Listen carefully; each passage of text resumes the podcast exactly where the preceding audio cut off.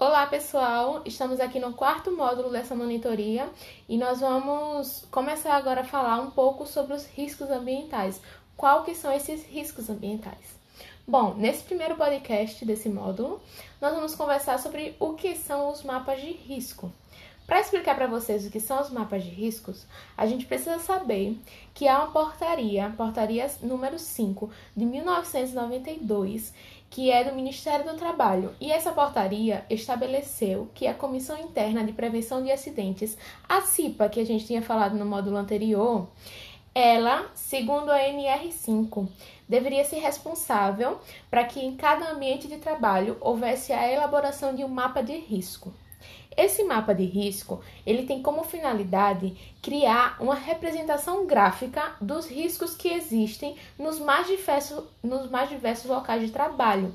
Assim, eles são capazes de conscientizar e informar aos trabalhadores desse ambiente sobre os riscos que existem ali. Então, como que vai ser o simbolismo desses riscos?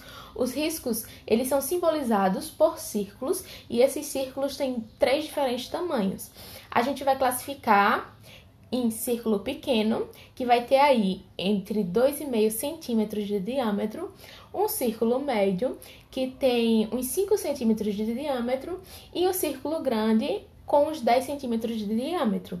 E esses tamanhos variados de círculos é para a gente entender que quanto maior o círculo, maior a gravidade daquele agente e daquele local de trabalho.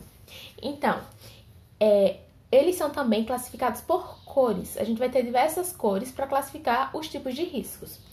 É obrigatório que esses mapas de riscos eles estejam em todos os ambientes ou apenas no setor a que ele foi destinado. Eles precisam estar sempre fixados em um local que seja visível para os trabalhadores e para as pessoas que frequentam aquele ambiente, para que todos tenham informação da, dos riscos que estão ali presentes. Então, eu gostaria de deixar aqui uma tarefa para vocês. Quando, principalmente o pessoal do primeiro período, tiver as suas primeiras visitas técnicas em hospitais, comecem a observar nos hospitais eles têm esses mapas de risco bem fixados nas paredes. Então vocês vão poder já ir ali percebendo quais são os riscos envolvidos. Eu deixei lá no nosso ambiente virtual uma imagem para vocês verem as cores dos riscos, quais são os tipos de riscos e como é formulado esse mapa de risco. Então, esse mapeamento ele vai ajudar aos profissionais terem uma atitude mais cautelosa com o ambiente em que eles estão trabalhando e com esses riscos que foram analisados pela CIPA e foram encontrados aí nesse ambiente de trabalho.